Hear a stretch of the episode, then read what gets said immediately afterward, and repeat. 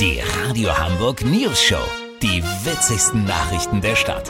Mit Olli Hansen, Jessica Burmeister und Peter von Rumpold. Guten Tag, egal wie es jetzt weitergeht, die Schulen und die Kitas sollen möglichst offen bleiben und das müssen sie auch, denn unser Reporter Olli Hansen hat sich von Kita-Erziehern und Lehrerinnen zeigen lassen, wie sehr unsere Zukunft gelitten hat, die im Lockdown fast ohne Bildung auskommen musste. Olli, wie sehr hat die schulfreie Zeit die Kinder zurückgeworfen?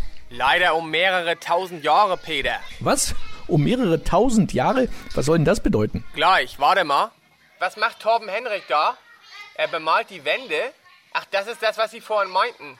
Peter, das hier ist ein gutes Beispiel. Der fünfjährige Torben malt mit Kreide Tiere und so seltsame Zeichen an die Wand. Das erinnert alles sehr stark an die Höhlenmalerei der ersten Menschen. Was hat er da gezeichnet? Ein Sulawesi-Pustelschwein? Ausgestorben vor 8000 Jahren?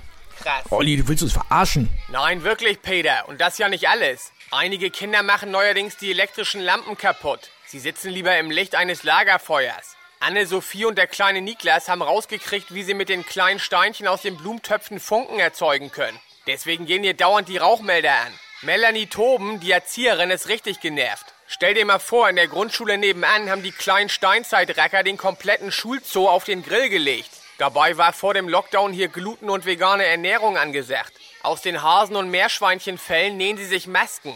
Insofern doof sind sie nicht geworden, nur anders. Irgendwie praktischer veranlagt, könnte man sagen. Bezeichnenderweise heißt die Kita die kleinen Neandertalerlein. Das war natürlich vor Corona ein Gag, aber jetzt ist es Wirklichkeit. Lass so machen, gerade hat sich der kleine Lasse aus einem Tischbein eine Keule geschnitzt. Wenn er damit auf die Erzieherin Melanie losgeht, melde ich mich noch morgen. Habt ihr das exklusiv, okay? Ja, vielen Dank, Olli Hansen. Kurznachrichten mit Jessica Burmeister. Test vergeigt. Hamburgs Radwege bekommen nur die Note 4 minus. Zur Einordnung, eine 5 bekam das Watt vor St. Peter-Ording und der Watzmann in Berchtesgaden. Hagenbeck, 950 Kilo schweres Walross stirbt an Herzversagen. Die Tierparkleitung gibt sich eine Mitschuld und will jetzt außer Snickers und Knoppers auch mal ein Ballisto an die Meeressäuger verfüttern. Neue Mutante.